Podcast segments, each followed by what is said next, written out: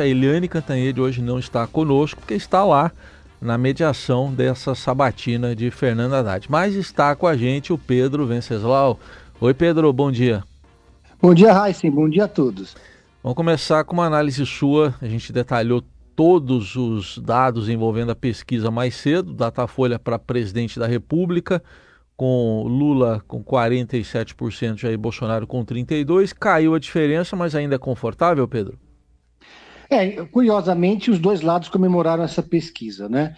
Uh, os petistas, porque esperavam que o Bolsonaro tivesse crescido mais e que esperavam que a pesquisa refletisse uh, o Auxílio Brasil, que começa a chegar na ponta aos beneficiários. E o Bolsonaro, porque cresceu, porque avançou, né? Uh, então conseguiu agradar a todos. o que chama atenção nessa pesquisa é que o Bolsonaro cresceu no, no público que ajudou a elegê-lo em 2018, que é o, o, eleitorado de renda média, é, acima de, de dois salários mínimos, e evangélicos. Eles representam um terço do total.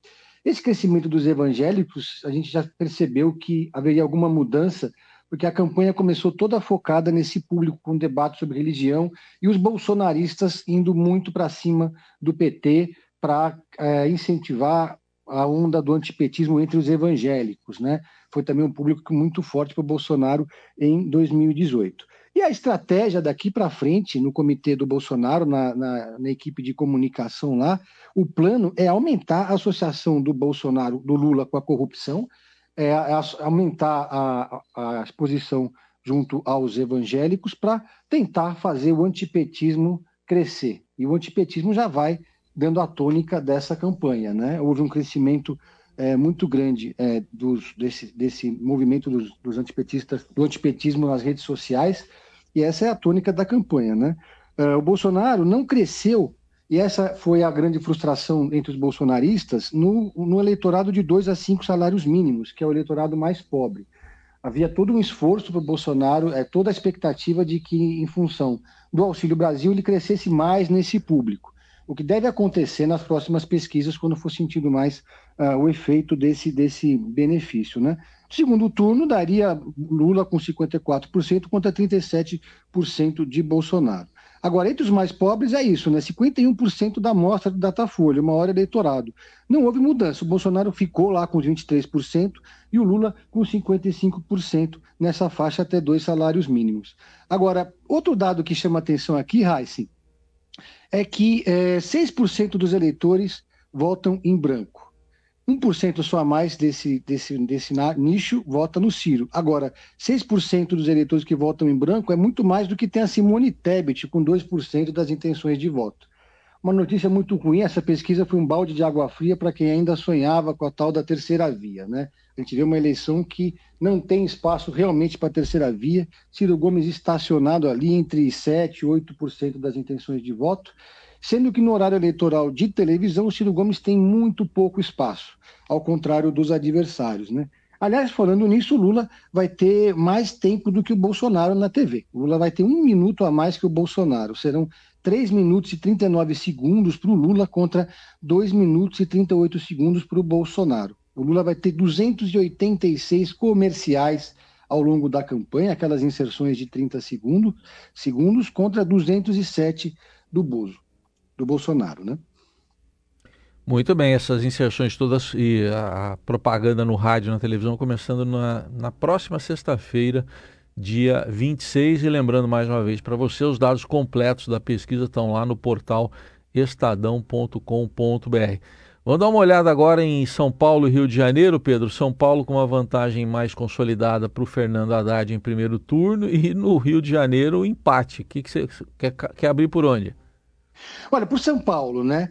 Notícia muito ruim para o Rodrigo Garcia, porque a gente vê lá o que teve um crescimento do Haddad, quer dizer, o Haddad tinha 34%, foi para 38%.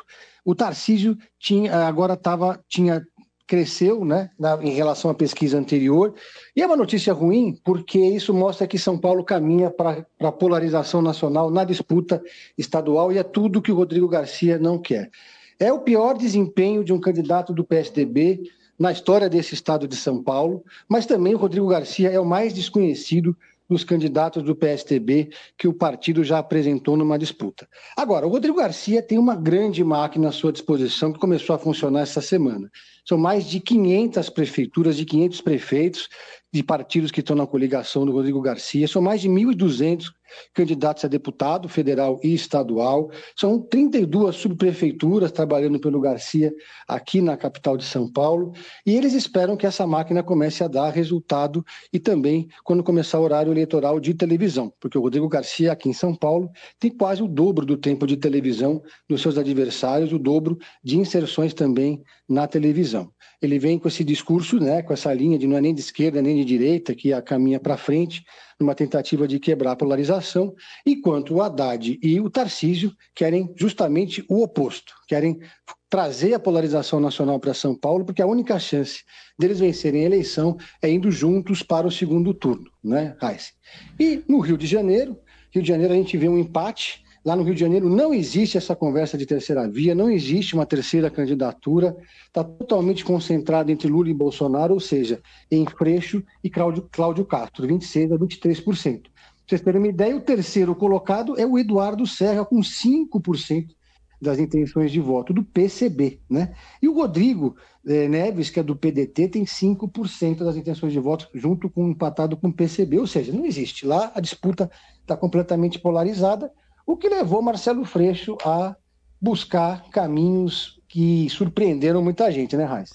É isso, a gente vai falar disso daqui a pouquinho também, mais com esse olhar sobre o Marcelo Freixo lá do Rio de Janeiro, também os dados completos da pesquisa Datafolha para São Paulo e para o Rio de Janeiro estão lá no, no portal do Estadão. Daqui a pouquinho a gente volta com Pedro Venceslau com mais análise política ainda falando das eleições para os governos de São Paulo e do Rio de Janeiro. Lembrando que tem sabatina daqui a pouco a partir das 10 da manhã com Fernando Haddad, direto da FAP com a nossa transmissão, a Eliane Cantanhede na mediação, Carolina Ercolim também lá trazendo as principais informações e o Pedro Venceslau está aqui conosco para análise dos principais assuntos políticos do dia.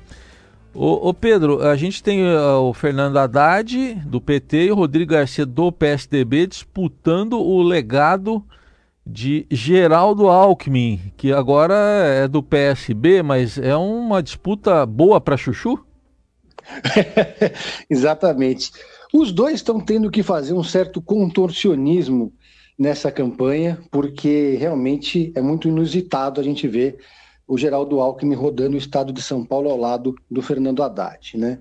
O contorcionismo do Haddad é para criticar os governos do PSDB sem criticar o Geraldo Alckmin. É bastante difícil, já que o Geraldo Alckmin governou São Paulo por mais de 20 anos, quer dizer, mais, maior, a maior parte do, do tempo do PSDB no governo de São Paulo foi sob Geraldo Alckmin. E o contorcionismo do Rodrigo Garcia é defender o que ele chama de legado do PSDB. Lembrando que o Rodrigo Garcia é um cristão novo no partido, se filiou só no ano passado, fez toda a sua carreira no PFL, depois no DEM, e agora vai mostrar na televisão, tem ido visitar, por exemplo, programas como Bom Prato, Poupa Tempo, que são programas do PSDB, sem elogiar demais o Geraldo Alckmin. Verdade seja dito, o Rodrigo tem, quando questionado sobre isso, ele minimiza, ele diz que esse legado é do Alckmin também, mas é também um legado do Serra e principalmente do Mário Covas. Esse tem sido uma espécie, esse o Mário Covas tem sido muito lembrado o tempo todo pelo Rodrigo Garcia. Então, ele, por exemplo, ele foi agora, começou lá no segundo dia de campanha, ele foi no Bom Prato, que é um programa criado pelo Mário Covas. Ele também tomou posse nesse mesmo Bom Prato lá de Paraisópolis, Bom Prato, que foi criado pelo Mário Covas, mas que teve a sua expansão, a sua maior expansão no governo, nos governos do Geraldo Alckmin. Os petistas é, dizem que o Rodrigo Garcia não pode dizer que o legado do PSTB é um legado dele, porque o Rodrigo Garcia sequer estava no governo quando o Mário Covas era o governador, ele estava na gestão Celso Pita, né? Então, e já o, o Rodrigo Garcia também dizendo que o, o Geraldo Alckmin também fez, faz parte desse legado do PSDB. É uma disputa bastante curiosa e também é curioso ver como que o Geraldo Alckmin está se movimentando. O Geraldo Alckmin tem uma estrutura própria de campanha, não misturou a campanha dele com a do Lula, discute a agenda diretamente com o ex-presidente Lula e tem feito participado de eventos com uma estratégia anti-vaias. Ele não vai aonde tem uma militância de esquerda mais aguerrida, porque esse pessoal ainda não digeriu muito bem essa aliança. O Alckmin não foi, por exemplo, no evento na USP, vai estar lá no Anhangabaú, né? Tem feito uma agenda mais no interior de São Paulo, com agronegócio, com público mais conservador. Alckmin também não tem dado entrevistas, está muito fechado, porque sabe que essa contradição vai acabar surgindo em algum momento e por mais que seja uma estratégia para mostrar uma união, uma frente ampla, tem muita gente que não compreende isso, né, Racha? É. Bom, é, dá para imaginar então que se um for governador ou outro, né, no caso dos dois aí, então teria uma ampliação do bom prato e do poupa-tempo, né, Pedro? Exatamente. Os dois incluíram isso no plano de governo.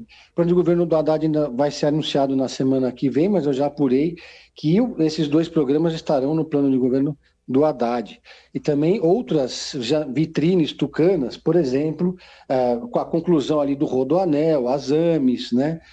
os centros é, Luci Montoro de reabilitação, que foram programas exitosos desse tempo todo do governo PSDB aqui em São Paulo. Então, vão surgir, vão aparecer no programa. Lembrando que no último debate da Band, foi curioso ver que o Haddad criticou é, os governos do PSDB, sem citar o Alckmin, claro, claro, e o Rodrigo Garcia acabou defendendo o Alckmin. Então ficou uma situação, é, de, no mínimo, curiosa aqui em São Paulo. É, verdade.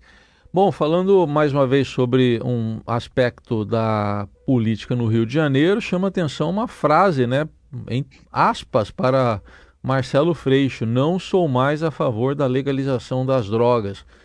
Como é que está sendo essa, esse posicionamento, essa mudança aí, histórica até de posição do Marcelo Freixo?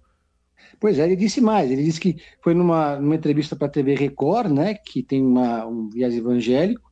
Ele disse que, olha, ele disse, abre aspas, sou contra qualquer coisa que venha dividir a sociedade brasileira. Não sou favorável. Uma mudança que frustrou muitos eleitores do Marcelo Freixo, porque essa sim foi uma bandeira dele e do PSOL, partido do qual ele fez parte até o ano passado, quando mudou para o PSB.